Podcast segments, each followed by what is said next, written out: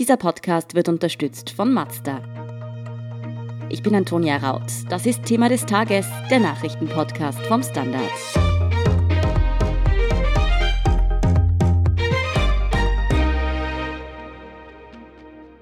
Die Corona-Situation in Österreich spitzt sich zu. In Teilen des Landes werden die Intensivbetten knapp und immer weniger Neuinfektionen sind nachverfolgbar. Wie lange das Gesundheitssystem noch Kapazitäten hat, was beim Contact Tracing aktuell falsch läuft und wann die Zahlen endlich wieder sinken dürften, erklären Steffen Arora und David Krutzler vom Standard. Steffen, wie dramatisch ist die Situation aktuell denn wirklich? Wie Gesundheitsminister Rudolf Anschober von den Grünen heute bei seiner Pressekonferenz sagte, ist die Steigerung der Fallzahlen in Österreich wirklich dramatisch, wie sie sich derzeit abzeichnet. Vor einem Monat gab es noch 750 Tagesfälle, am Donnerstag waren es 7400. Wie es Anschober nannte, zu diesen Größenordnungen muss man nichts mehr sagen, das sind dramatische Steigerungen. Wo müssen wir denn jetzt damit rechnen, dass die Kapazitäten, die Intensivbetten in den Spitälern knapp werden? Und wann dürfte es soweit sein? Prognosen sind äh, schwer abzugeben, speziell was die Zahl der Betten angeht, weil es überall sozusagen noch Vorbereitungen gibt, im Notfall die Kapazitäten der Beatmungsplätze aufzustocken. Was aber berichtet wird aus den Spitälern, hier vor allem in Westösterreich, ist, dass das größere Problem nicht die verfügbaren Betten als das verfügbare Personal ist, weil anders als bei der ersten Welle im Frühjahr erkrankt diesmal auch das medizinische Personal in großer Zahl und es drohen Engpässe sozusagen bei der Besetzung, der personellen Besetzung von diesen hochqualifizierten medizinischen Stationen. Denn wie die ärztliche Leiterin der Klinik Innsbruck zum Beispiel sagte, nützen die besten Beatmungsgeräte nichts, wenn die Personen fehlen, die sie bedienen. Wie bereiten sich die Krankenhäuser denn jetzt vor? Du hast schon gesagt, dass eben Intensivbetten jetzt eh noch versucht wird herzurichten. Aber was werden da sonst für Maßnahmen ergriffen? In einem ersten Schritt, so wie es hier in Tirol zum Beispiel bereits passiert, stimmen sich die Krankenhäuser im Land untereinander ab, um Kapazitäten, die in einem Krankenhaus frei sind, zum Beispiel gemeinsam nutzen zu können. Dazu werden in Tirol bereits Stationen, auf denen weniger los ist momentan, zusammengelegt, nicht um Betten freizuspielen, sondern vor allem um Personal freizuspielen, das dann wiederum in Intensivstationen oder Covid-Stationen eingesetzt werden kann. Wenn diese Kapazitäten in einem Land Bundesland knapp werden, dann wird es in der nächsten Folge darum gehen, dass andere Bundesländer aushelfen und Patienten übernehmen. Solche Überlegungen gibt es auf Bundesebene bereits, wie heute früh der Tiroler Gesundheitslandesrat Bernhard Tilg im Gespräch mit dem Standard auch bestätigt hat. Steffen, was hier zusätzlich noch eine Rolle spielen könnte, ist die Grippesaison. Ist es tatsächlich so, dass da jetzt auch schon eine gewisse Auslastung der Spitäler darauf zurückzuführen ist oder merkt man die in diesem Moment zumindest noch nicht? Mit der Grippesaison als Zusatzbelastung wird erst in den kommenden Wochen gerechnet in den Spitälern. Wie es auch schon Bundeskanzler Sebastian Kurz im Oktober sagte, wird vor allem gegen Ende November, Anfang Dezember damit gerechnet und vor allem dann könnte es zu Engpässen kommen, wenn es jetzt nicht gelingt, die Kurve der Neuinfektionen bei Corona abzuflachen, weil dann eben auch die Grippefälle dazukommen werden. Umso wichtiger betonen sämtliche Politiker als auch Ärzte, ist es, dass diese Kurve so schnell wie möglich abgeflacht wird. Mm, Experten haben ja schon länger gewarnt, dass das Gesundheitssystem bei den so rapide steigenden Fallzahlen überfordert sein könnte.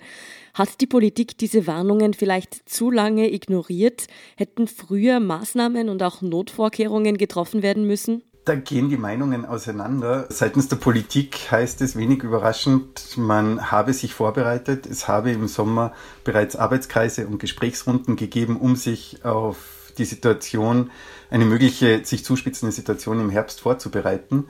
Seitens der Medizin wiederum sind vor allem hier in Tirol zum Beispiel durchaus kritische Stimmen zu hören, die der Politik vorwerfen, zu spät reagiert zu haben. In Salzburg gibt es auch kritische Stimmen, die der Politik vorwerfen, dass die Maßnahmen zu spät gesetzt wurden und auch zu lasch sind. Dort werden strengere Maßnahmen gefordert. Es ist allerdings auch so, dass es wissenschaftlich einen Konsens gibt, dass Prognosen, wie es sich entwickelt, sehr schwer sind und länger als acht Tage sind Ausblicke kaum verlässlich möglich. David, nicht nur die vollen Intensivstationen sind ein Problem, es sind auch immer weniger Ansteckungen nachverfolgbar. Versagt das Contact Tracing? Haben wir den Überblick über die Infektionscluster verloren? Also den großen Überblick haben wir definitiv verloren, das muss man ganz und klar so sagen. Daniela Schmidt, die Sprecherin der Corona-Kommission, hat heute auch bestätigt bei einer Pressekonferenz, dass in rund 72 Prozent aller Corona-Fälle die Infektionsquelle unklar ist. Das ist ein sehr hoher, ein manche sagen dramatisch hoher Wert. Ende September konnte man noch bei jedem zweiten Fall eine Infektionsquelle zuordnen. Dennoch muss das Testen, Tracen und Isolieren weiterhin so gut als möglich durchgeführt werden, um die Kontrolle über die Infektionslage nicht vollständig zu verlieren. Was läuft im Moment denn schief? Wieso kann bei nur so wenigen herausgefunden werden, wo sie sich angesteckt haben? Gesundheitsminister Rudolf Anschober hat das heute auch sehr gut verdeutlicht. Er sagt, dass die aktuelle Welle viel stärker gravierender und dynamischer verläuft als noch die erste Welle im Frühjahr. Vor einem Monat hat es noch rund 750 Neuinfizierte pro Tag in Österreich gegeben. Gestern waren es fast 7500. Das ist einfach eine Null mehr. Geht man also als Rechenbeispiel davon aus, dass Infizierte engeren Kontakt mit etwa 10 Personen gehabt haben, mussten Contact Tracer vor einem Monat 7500 Kontaktpersonen von Infizierten pro Tag ermitteln. Mit Stand gestern wäre es da auch eine Null mehr, nämlich 75.000.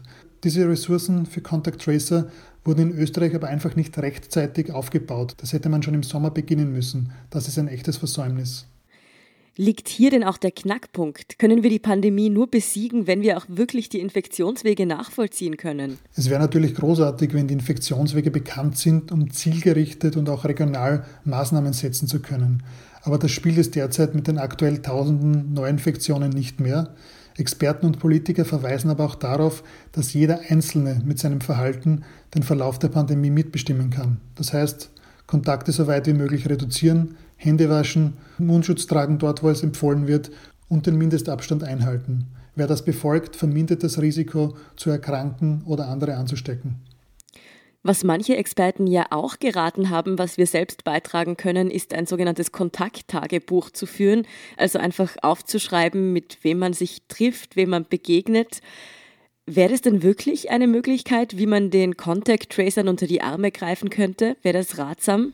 Also Einfach gesagt, alles, was hilft, Infektionsketten nachverfolgbar zu machen, ist eine gute Maßnahme. Experten empfehlen auch die Verwendung der Stop Corona App am Smartphone, um Kontakte schneller tracen zu können. Die aktuelle Wahrheit ist aber jetzt, dass Contact Tracer aufgrund der hohen Zahl aktuell großteils nicht mehr nachkommen, selbst schnell alle relevanten Kontaktpersonen festzustellen. Geachtet wird da nur noch großteils auf Risikopersonen, also auf vulnerable Gruppen.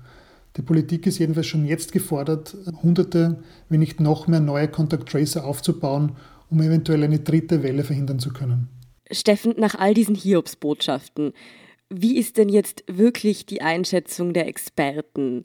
Österreich befindet sich seit ein paar Tagen im Lockdown. Müsste das nicht bald spürbar sein? Wann rechnet man da mit einem Effekt, den die strengeren Maßnahmen ja haben sollten? Wie Gesundheitsminister Anschober heute sagte, wird erst nach 10 bis 14 Tagen sichtbar werden, ob der momentane Lockdown eine Wirkung zeigt. Gleichzeitig appellieren die Politiker eindringlich an die Bevölkerung, diese Maßnahmen jetzt wirklich ernsthaft mitzutragen. Es ist jeder Einzelne gefordert, um wirklich zu einem Abflachen der Kurve beizutragen, denn das wird auch unisono gesagt, wenn es jetzt nicht gelingt, Anfang Dezember wird es zu spät sein, diese Kurve abflachen zu lassen, dann wird man bereits an Kapazitätsgrenzen stoßen. Das ist natürlich ein Szenario, das es unbedingt zu verhindern gilt. Vielen Dank, Steffen Aurora und David Krutzler, für eure Einschätzungen. Danke auch. Vielen Dank, Antonia. Wir sind gleich zurück.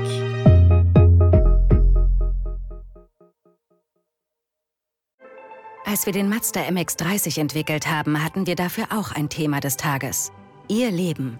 Denn egal wie lang, kurz, stressig oder spontan Ihr Alltag auch ist, der neue Mazda MX30 bleibt an Ihrer Seite. Mit einer Reichweite, die Sie von der Vollzeit in die Freizeit bringt. Und Elektroenergie, die Sie antreibt. Egal wohin Sie fahren. Erleben Sie Fahrgefühl für ein bewegtes Leben. Mit dem neuen Mazda MX30. Rein elektrisch. Hört sich gut an? Dann überzeugen Sie sich bei einer Probefahrt. Und hier ist, was Sie heute sonst noch wissen müssen. Erstens. Bei der Wahl des US-Präsidenten gibt es nach wie vor kein Ergebnis. In den noch nicht entschiedenen Bundesstaaten Arizona, Pennsylvania, North Carolina, Georgia und Nevada wurden auch heute Donnerstag, drei Tage nach der Wahl, noch Stimmen ausgezählt. Aus jetziger Sicht dürfte der demokratische Herausforderer Joe Biden mit großer Wahrscheinlichkeit gewinnen.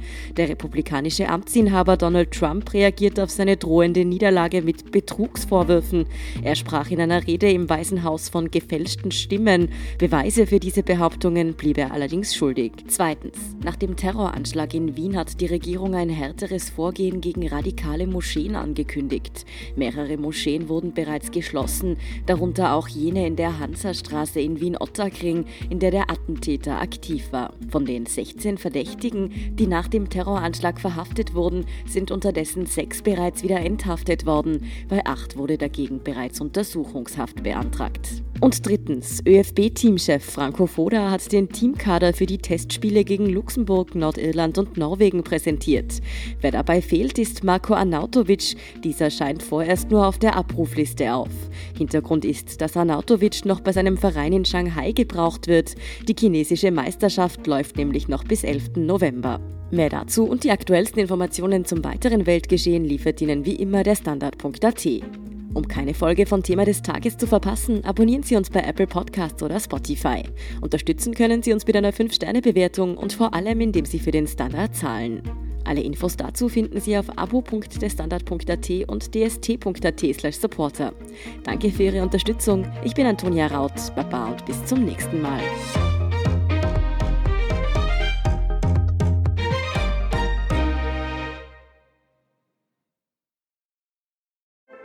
Als wir den Mazda MX30 entwickelt haben, hatten wir dafür auch ein Thema des Tages. Ihr Leben. Denn egal wie lang, kurz, stressig oder spontan Ihr Alltag auch ist, der neue Mazda MX30 bleibt an Ihrer Seite. Mit einer Reichweite, die Sie von der Vollzeit in die Freizeit bringt. Und Elektroenergie, die Sie antreibt. Egal wohin Sie fahren. Erleben Sie Fahrgefühl für ein bewegtes Leben. Mit dem neuen Mazda MX30. Rein elektrisch. Hört sich gut an? Dann überzeugen Sie sich bei einer Probefahrt.